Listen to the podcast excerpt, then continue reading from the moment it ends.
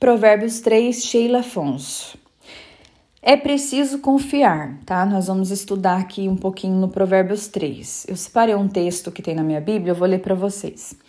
Quando você ora, e acima de tudo, quando está em comunhão com Deus, precisa ter um tipo de confiança e certeza que não requer e nem permite artifícios. A verdadeira comunhão não pode ser classificada ou ensinada, ela precisa ser compreendida.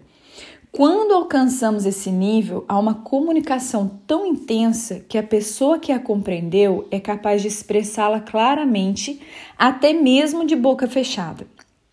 É o que ocorre com duas pessoas que se amam quando trocam olhares à distância em um ambiente lotado. As palavras são desnecessárias quando existe o verdadeiro entendimento. E é com esse tipo de entendimento que Deus distingue, distingue claramente cada necessidade sua. Aqui, é, o autor quer dizer um pouquinho sobre comunhão. Sabe quando você olha para o seu filho e você conhece no olhar o que está acontecendo? Quando você tem aquele amigo, só de olhar para você, às vezes ele não tem força nem para contar não sei se já aconteceu com você, de você às vezes ser chamada, vai ajudar alguém, a pessoa olha para você, ela não consegue falar nada, mas você abraça aquela pessoa, a pessoa só chora, você já sabe tudo o que está acontecendo. Então, é desse tipo de comunhão que eu estou falando. No 3, 5 diz assim: confia no Senhor. Confia no Senhor de todo o seu coração e não te firmes no teu próprio entendimento. Por quê?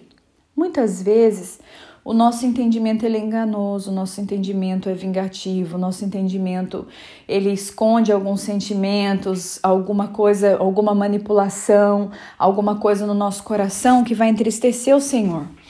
Quando ele manda aqui a gente confiar, confiar é entregar. Mas como que você entrega uma coisa para uma pessoa que você não tem intimidade? É disso que eu tô falando.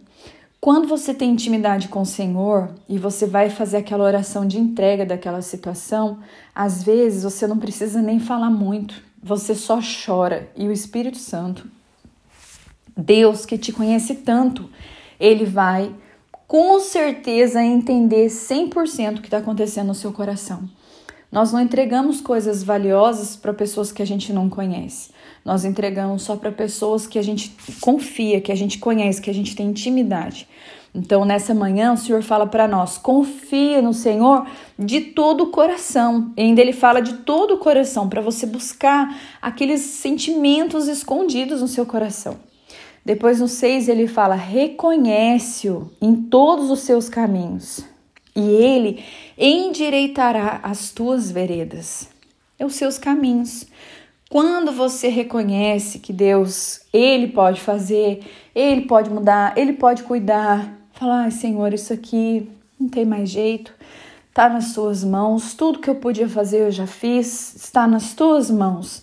Quando a gente entrega, mas não da boca para fora, se entregando de coração, ele endireita os caminhos, ele traz a solução para as situações.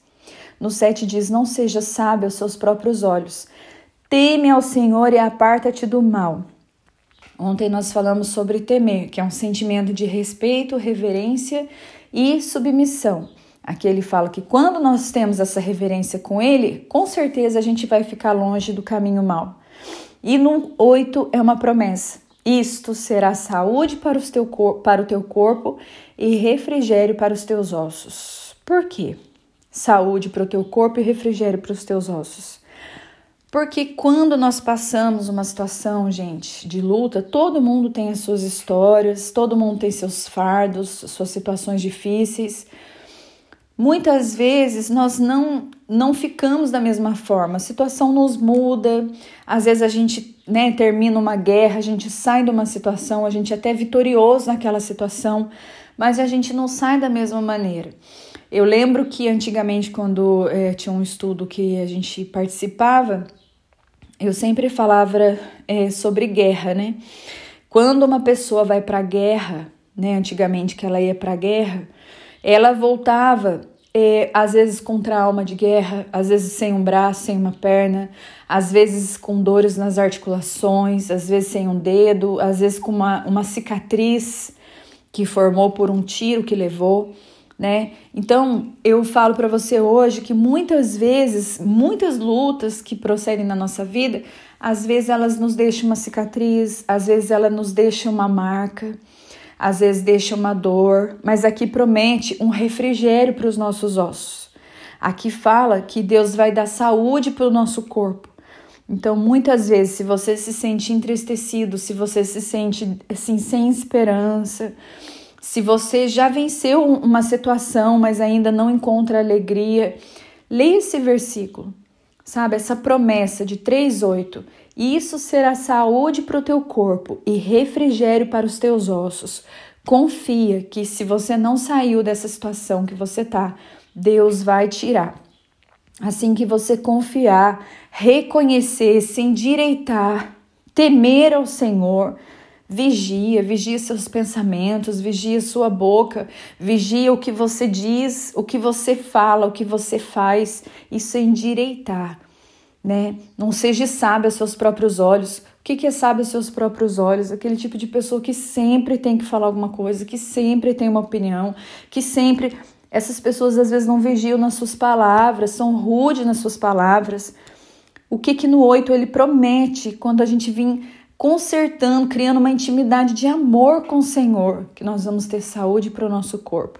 E Ele vai trazer a gente um bálsamo. Nós vamos lembrar das situações que estamos passando, vamos sentir uma paz que excede a todo entendimento. Ou nós vamos passar pela guerra e Ele vai dar uma saúde, Ele vai dar um entendimento bom do que nós estamos enfrentando.